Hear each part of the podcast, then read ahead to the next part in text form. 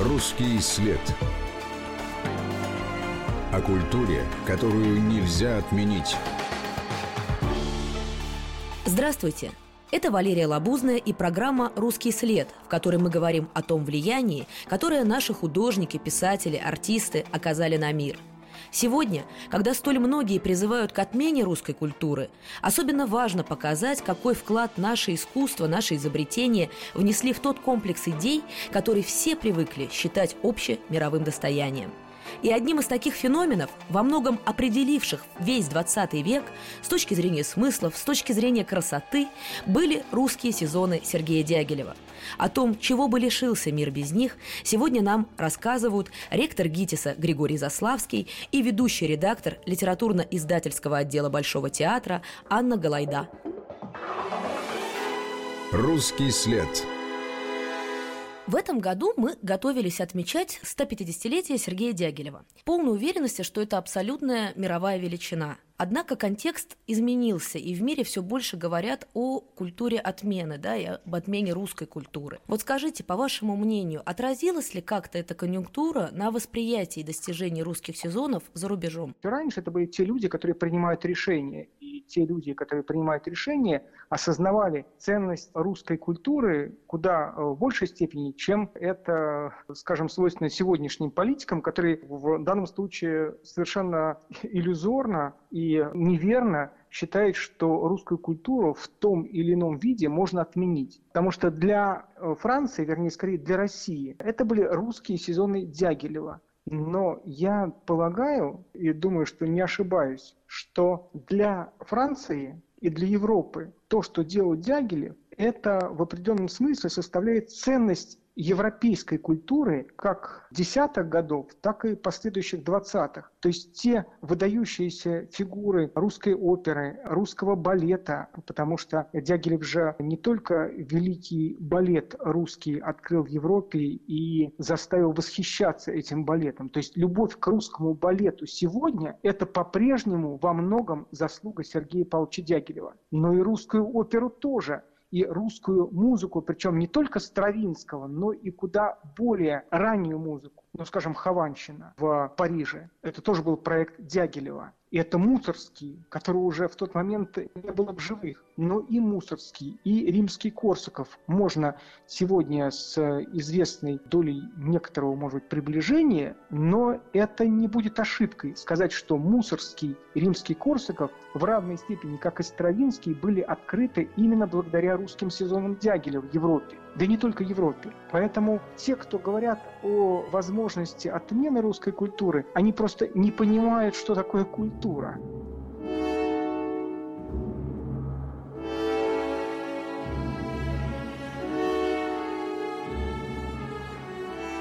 Русскими сезонами принято называть театральные гастроли, которые проходили с 1908 по 1914 год под руководством Сергея Дягилева за рубежом.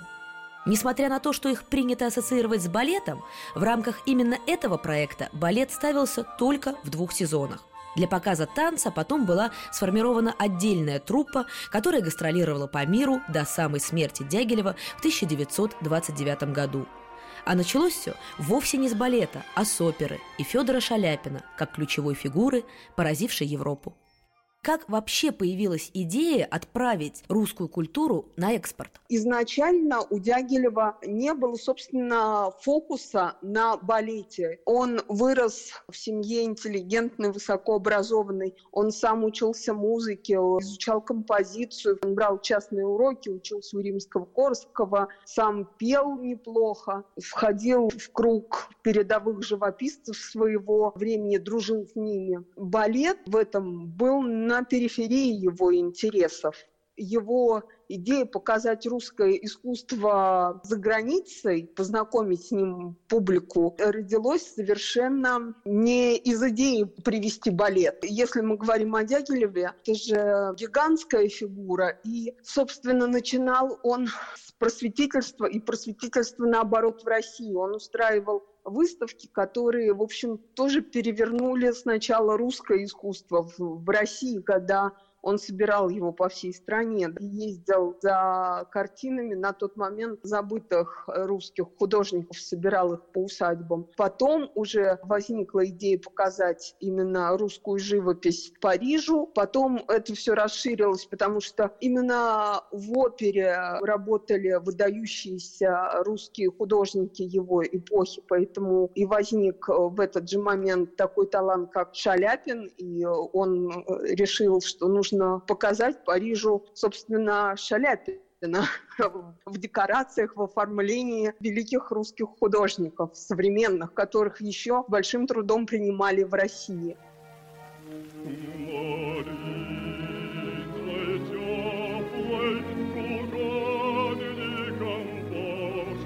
Я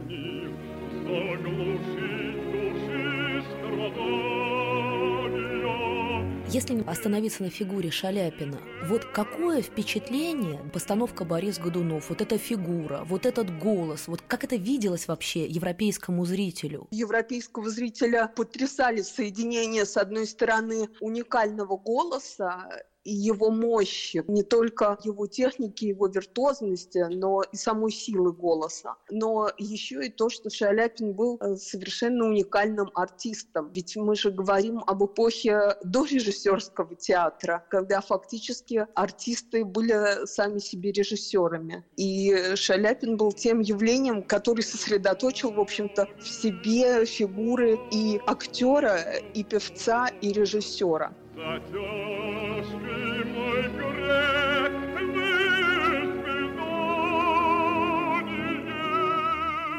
Русский след. 909 год, русский балет на парижской сцене и театр Шатле. Вот что это было за место, как оно оказалось вообще на культурной карте, и какая была реакция той публики, которая там собралась? Нужно сказать, что Дягилев всегда существовал, э, Дягилев и его дело, они всегда существовали на грани нервного срыва. И его э, балетная антреприза еще едва возникнув по причине множества интриг, которые сопровождали сопровождали поездку артистов в Париж, несколько раз чуть не рухнула в последний момент. Так получилось, что, можно сказать, в последний момент Дягилев оказался без денег, и именно поэтому вместо Парижской оперы, как изначально планировалась антреприза, была приведена в театре Шатле, и в тот момент это был старенький запущенный театр, в котором не шли постоянные представления. И буквально за несколько дней там Дягилев, когда он увидел начинку этого старого пыльного театра, в общем, он практически все содрал внутри, что там было, и его мгновенно за несколько дней заново декорировали, обивали, делали новую мебель, трансформировали, пытались переустроить сцену, закулисье. Парижане оставили воспоминания, что изначально, когда они пришли в этот театр, который они все знали, что они не узнали сам театр. Дягилев считал, что все то, что сопровождает спектакли, оно все влияет на восприятие искусства. И этому тоже огромное внимание уделял. Так же, как он был и гением рекламы и пиара. Какие бы воспоминания той эпохи мы не открыли, практически везде будет упоминание о Дягилеве, потому что он был активным светским персонажем, причем не потому, что э, он так любил светскую жизнь, а потому что это нужно было ему для продвижения его дела и его идей. И к тому моменту, когда в Париж приехала его труппа, уже Париж был электризован, потому что он умел вокруг создать ажиотаж. Он его создавал и стимулировал. И те прекрасные афиши, на которые мы сегодня любуемся, волшебная афиша Серова с летящей Анной Павловой, это были просто афиши, которые висели на театральных тумбах в городе. Все это Дягилев продумал. И вот в каждой такой мелочи был художественный жест, и его вкус художественный, и его понимание, что может привлечь внимание парижан. Об атмосфере, сопровождавшей первые русские балетные сезоны в Париже, зарубежная публика и сегодня может составить впечатление по роману «В поисках утраченного времени» Марселя Пруста. А вот как одну из репетиций описал музыкальный критик Робер Брюссель. Фокин хлопнул в ладоши, разговоры прекратились, актеры заняли свои места. Они собирались репетировать павильон Армиды Черепнина. Александр Бенуа, автор либретто и декораций, собирался что-то сказать, пианист Померанцев, читая с листа незнакомую партитуру, решительно заиграл головокружительный танец с почти неправдоподобным мастерством. Репетировали под Этруа с Корсавиной, Балдиной и Нижинским. Танцовщик исполнил соло, продемонстрировав невероятную элевацию. Грациозная Корсавина внесла в последовавшую затем вариацию какую-то загадочную недоговоренность. Затем повелительная Коралли исполнила танец Армиды. Наконец, сцену заполнили мужчины. В танце шутов они просто творили чудеса, в то время как Розай с его бьющей через край энергией проделывал фантастические па.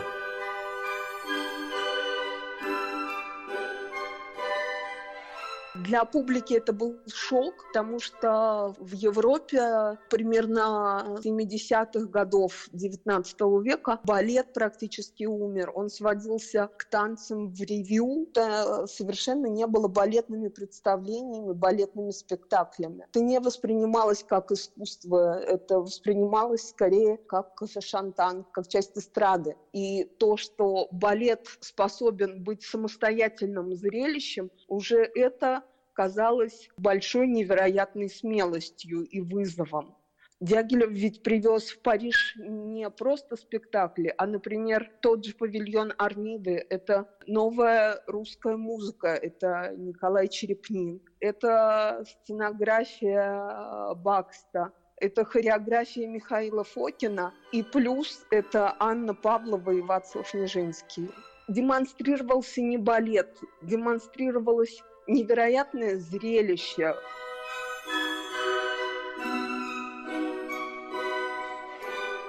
Конечно, русские сезоны в каком-то смысле, да, они реализуют вот эту вагнеровскую идею о гизамкунстверк, то есть синтетическом тотальном произведении mm-hmm. искусства, поэтому сложно даже сегодня об этом говорить, выделяя какие-то отдельные персоны, отдельные формы, потому что с одной стороны это все гений, а с другой стороны вместе это какое-то совершенно другое впечатление. Но все-таки придется на каких-то э, персонах остановиться. Вот Михаил Фокин, его новаторство в плане пластического танца, в чем оно заключалось? Когда сегодня сегодня мы смотрим балеты Михаила Фокина, чаще всего мы даже не можем а, отличить а, его постановки от его предшественника Мариуса Петипа. Нам кажется, что это очень похожий язык, очень похожая эстетика. И нам непонятно, почему в свое время его явление на императорской сцене вызвало настоящую революцию и провождалось невероятным скандалом. Но для той эпохи это действительно было что-то а, революционное, потому что театр Пятипан, например, предполагал такие принципы, что артист на сцене никогда не может повернуться спиной к зрительному залу. Практически никогда в эстетике Пятипа не нарушается абсолютная симметрия. Не говоря уж о том, что театр Пятипа невозможно представить без пуантов. Фокин же позволил свободную пластику. На него очень большое влияние оказали гастроли в России Айсидора Дункан, которые первый раз были в 1904 году. И, в общем, она практически дала ему другой угол зрения на балет, открыла ему глаза на то, чем может быть танец в современном мире. Фокин предполагает не обязательно пуантовый танец. Не всегда жестко следует э, артист позициям э, рук и ног. Танец не существует в жестком каркасе ограничений. Фокин как раз освободил во многом тело вот от противоестественных законов. Он первым именно на балетной сцене попытался от этого отказаться для Парижа, наверное, было невероятным сочетание того, что, с одной стороны, это все-таки сохраняло форму классического искусства, классического балета с какими-то формами классического балета, но вместе с тем совершенно неожиданной пластикой. Русский след. О культуре, которую нельзя отменить. Это Валерия Лабузная, программа «Русский след», и мы продолжаем говорить о влиянии русских сезонов Сергея Дягилева на всю мировую культуру. Своим мнением о том, почему эти достижения невозможно отменить, делится ректор ГИТИСа Григорий Заславский и ведущий редактор литературно-издательского отдела Большого театра Анна Галайда.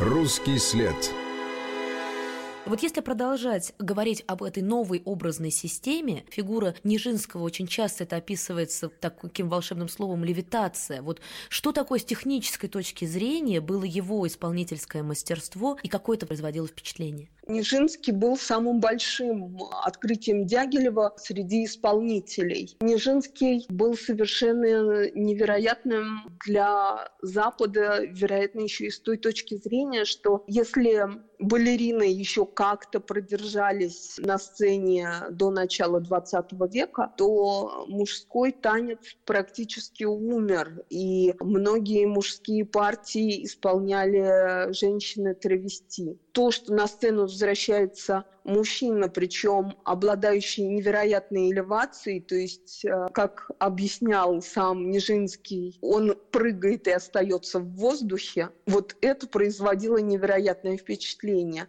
Ну и помимо этого, наверное, судя по всему, судя по всем описаниям, Нижинский был тем, что теперь принято называть животные сцены – Многие оставили о нем воспоминания как о человеке в обыденной жизни далеко не интеллектуальном, может даже не очень умном, не очень обаятельном но на сцене он преображался. Он тончайше мог передать разные эпохи. И при этом даже классические вариации Пятипа в его исполнении тоже обретали совершенно новую форму, потому что никогда не было мужчин с такими природными физическими возможностями, которые он переплавил в уникальную совершенно технику. Даже сам факт, что ведущий солист балета, да, вот это место, куда устремлены все взгляды, занимает мужчина, а не женщина, это же тоже своего рода Да, революция. это было новое, да, и это то, что в 20 веке стало и во второй половине 20 века стало отличительной чертой русского балета, где, ну, если брать относительно там, последние полвека, то это и Лиепа, и Лавровский, Михаил, и Васильев, и многие другие выдающиеся танцовщики, вплоть до Цискоридзе, да, это то, что стало отличительной чертой русского балета. А заложено это было, конечно же, Дягилевым.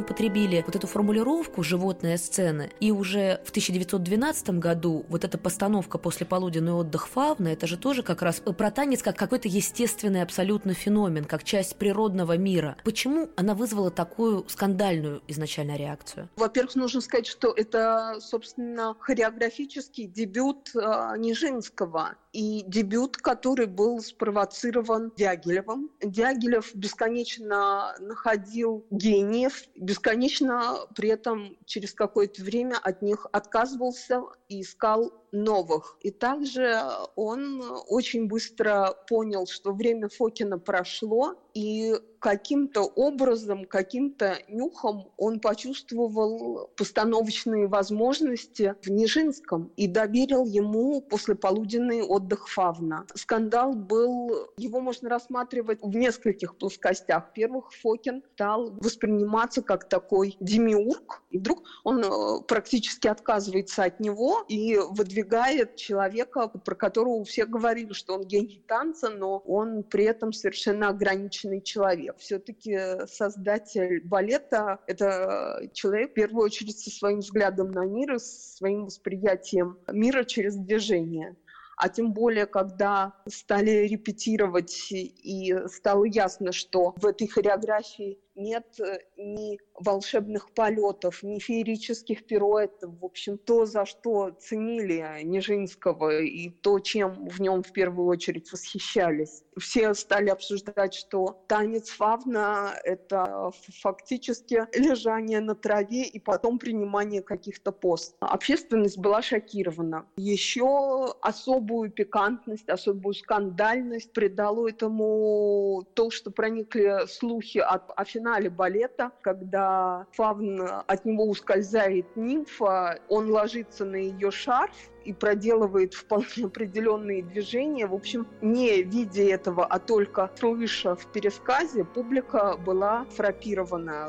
Можно подозревать, что Дягилев приложил руку к тому, чтобы эти слухи тоже распространились. Вот как описывал ту нашумевшую постановку великий французский скульптор Агюст Роден – Никогда еще исполнение Нижинского не было столь значительным, как в его последней роли. Никаких прыжков, только позировки и жесты полубессознательной бестиальности. Он ложится, опирается на локоть, ходит на полусогнутых ногах, выпрямляется, движется вперед, затем отступает. Движения его то медленные, то отрывистые, угловатые – он красив, как красивы античные фрески и статуи. О такой модели любой скульптор или художник может только мечтать. Его можно принять за статую, когда при поднятии занавеса он лежит во весь рост на скале, подняв одно колено и держа у губ флейту. И ничто не может так потрясти, как последний его жест в финале балета, когда он падает на забытое покрывало, целует и страстно прижимается к нему – мне хотелось бы, чтобы эту благородную попытку оценили по достоинству, и театр организовывал другие просмотры с тем, чтобы художники могли приходить, черпать вдохновение и приобщаться к красоте.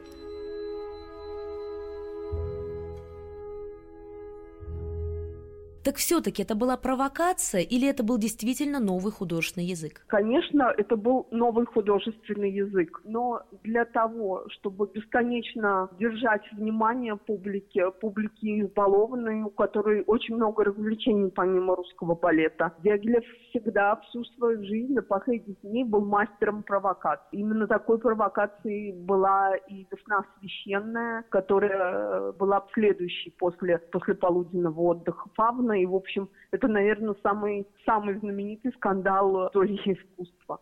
Скандал вокруг «Весны священной» выразительно описала художница Валентина Гросс, которая впоследствии вышла замуж за Жана Гюго, правнука писателя и поэта.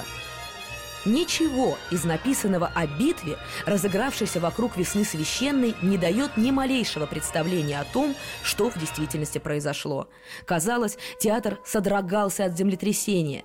Зрители выкрикивали оскорбления, ревели и свистели, заглушая музыку. Раздавались звуки ударов. Слова бессильно описать подобную сцену. Танцовщики не слышали музыки. Дягилев из своей ложи отдавал распоряжение. Мне мерещилось что-то удивительное в титанической борьбе, которая, должно быть, развернулась с целью удержать этих музыкантов и оглохших танцоров в единстве, в подчинении требованиям их невидимого балетмейстера. Балет был поразительно прекрасен.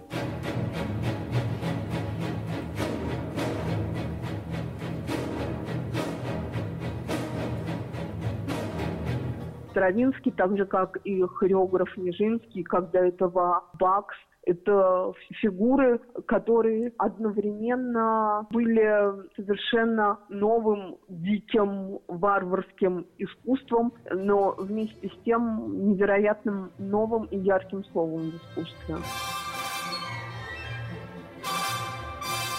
Что возмутительного в музыке Стравинского? Она не то, что ломала классические представления, она просто уходила другим путем. Она находила новый вектор и двигалась в новом направлении. Про Стравинского говорили, что он опрокинул всю ритмическую систему и изобрел новую.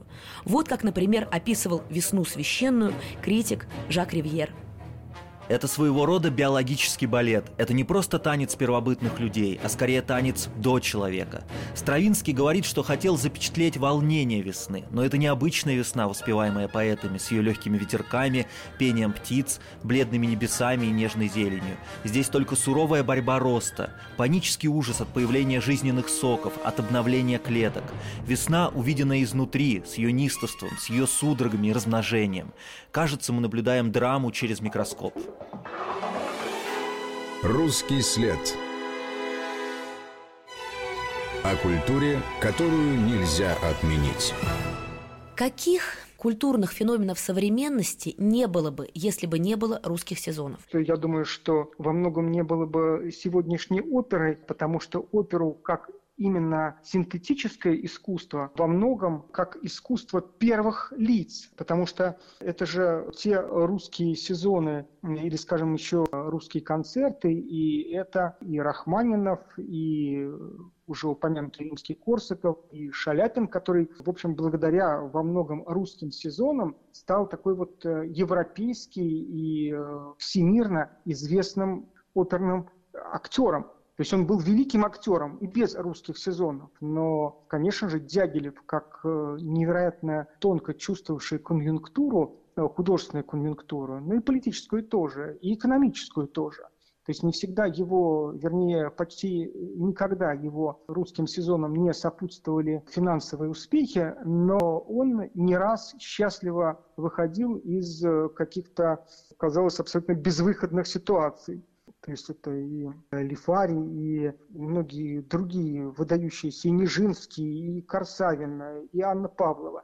Это все фигуры, которые стали знамениты. Ну, естественно, там хореограф и танцовщик Михаил Фокин. Опять же, упомянутый Нижинский и Бронислава Нижинская. Те, кто стали европейски и международно знаменитыми, конечно же, благодаря Дягилеву э, та самая реформа балета, возникновение уже на базе классической хореографии, появление э, вот этих каких-то новых движений, а потом баланчин, это все то, что происходило из недр русских сезонов. Ну, то есть фактически весь э, новый танец, весь классический балет 20 века. Это все благодаря поддержке и вот этому, щелкаю пальцами, вот этому нюху, который был присущ Дягилеву продолжая этот ряд и заостряя вопрос, как раз Баланчин, можно ли сказать, что без него не было бы американской школы балета? Ну, конечно, потому что то, что в последние десятилетия пришло на сцены Мариинского театра, на сцену Большого театра, да, мы понимаем, что это тот танец, э, я имею в виду хореографию Баланчина, который в свою очередь создал жанр классического американского европейского мюзикла. Да, вот это вот хорус лайн, это первая линия. Эти вот э, невероятно синхронизированные движения группы, большой группы танцовщиков. То, что приносит с собой Баланчин, конечно же, это, это благодаря Баланчину в итоге приходит э, вот эта новая мюзикловая культура, которая как бы на коммерческую ногу уже раскладывает то, что Баланчин принес в искусство высокой художественной моды. А чего бы мир лишился без русских сезонов? Это глобальный вопрос. Вероятно, не было бы вообще всего 20 века в искусстве, потому что он весь прошел, следуя принципам, заложенным Дягилевым, начиная с того, что, во-первых, любое искусство, чем более оно синтетично, тем более оно многопланово и прекрасно, и большинство форм искусства. Это все то, что изначально, в общем, было заложено в Дягилевской антрепризе, потому что он ведь до бесконечности менялся и был очень и очень разным. Одно дело Дягилев 1909 года, другое дело Дягилев 13 года с весной священной. Дягилев 22 года, когда он первым в Европе поставил полный балет Пятипа, спящую красавицу, потряс Лондон и Париж. С тех пор весь мир хотел учиться классическому балету у русских балерин. И Дягилев 28-29 года премьерами «Блудного сына» и «Аполлона Баланчина». То есть Дягилев – это целая планета, которая открыла множество других планет. Это не только отдельные фигуры, вот такие великие, которые им открыты, но это именно новый способ существования в искусстве, множество разнонаправленных импульсов, которые он дал.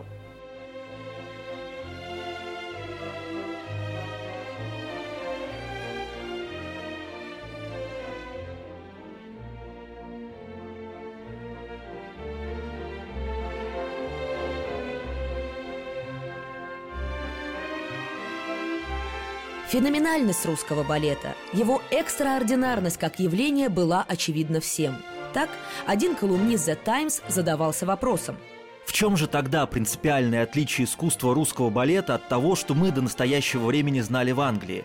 То, что они танцуют лучше – самое простое объяснение и наиболее обманчивое, так как неуловимые различия лежат не в технике – Русские в действительности уже так давно довели до совершенства технику своего танца, степень владения собственными конечностями и телом, способность держать равновесие и делать сложнейшие элементы без видимых усилий, что теперь могли развивать искусство, для которого и существовала эта техника, а именно для воплощения хореографических идей – Русский балет никогда, ни на мгновение не отступал от своей приверженности идеям и, более того, художественным идеям, задуманным на вершине чувства и разума. Наши английские балеты настолько лишены фантазии, что теперь, когда перед нами оказался обильный стол, накрытый изобретательным гением Бенуа и Фокина, наследников великих традиций, развивавшихся по ту сторону Балтики, и совершенно неизвестных нам ранее, если добавить к этому исполнительский талант Нижинского и Корсавиной, то неужели кого-то может удивить та алчность, с которой мы набросились на них. Ведь перед нами предстала целая область идей, с которыми мы никогда прежде не встречались. Вот если постараться сформулировать, как э, сейчас говорят, вот месседж, какое-то послание сверх идею русских сезонов, о чем они вот этим синтетическим языком говорили миру, и как это послание звучит сегодня? Точно не свойственно было Дягилеву говорить о русской культуре как о том, э, что это тоже культура или это тоже культура, заслуживающая внимания. Скорее наоборот, он пытался показать великую культуру. И именно так это и было воспринято. Это не экзотика, которую по тем или иным причинам иногда представляют какой-то э, из национальных культур, из каких-то экзотических уголков света. Кстати говоря, даже в России в адрес э, Дягилева звучали ну, не обвинения, но упреки в том, что он как бы спекулировал русским искусством э, за рубежом. Ну, ради или удовлетворения личных амбиций, ну уж точно не финансовых. И, может быть, он болезненно воспринимал эти упреки, но мне кажется, они были несправедливые. То есть это действительно то, что пропагандировала Россию как страну, как край абсолютно нового искусства. И, может быть, хотя это были не его художники, но, может быть, последующий такой успех авангарда русского конструктивизма и всех прочих направлений, которые возникали перед самой революцией и вскоре после нее, все это имело такой успех, потому что почва была уже подготовлена русскими сезонами Дягилева, и уже э, возник не то что интерес, а была жажда, что нового будет произнесено с этой российской стороны.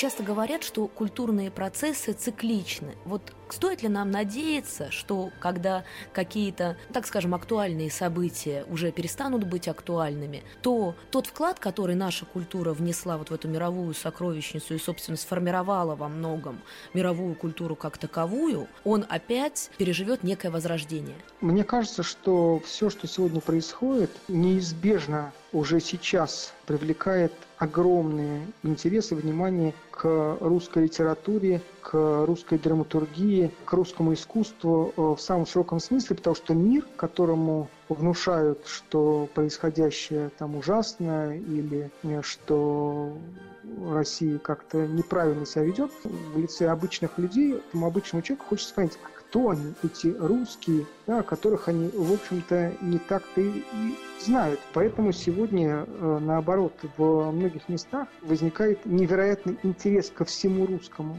Мне кажется, что сейчас это по понятным причинам ограничено литературой и музыкой, но желание, что бы то ни было, отменить, в данном случае русскую культуру, оно, естественно, вызывает противодействие и, наоборот, увеличивающийся растущий интерес ко всему, что связано с русским характером, с русскими героями. И поэтому мне кажется, что из-под русские сезоны, они начались э, в то самое время, когда какие-то смелые, но неразумные люди вели разговор об отмене культуры и всего русского.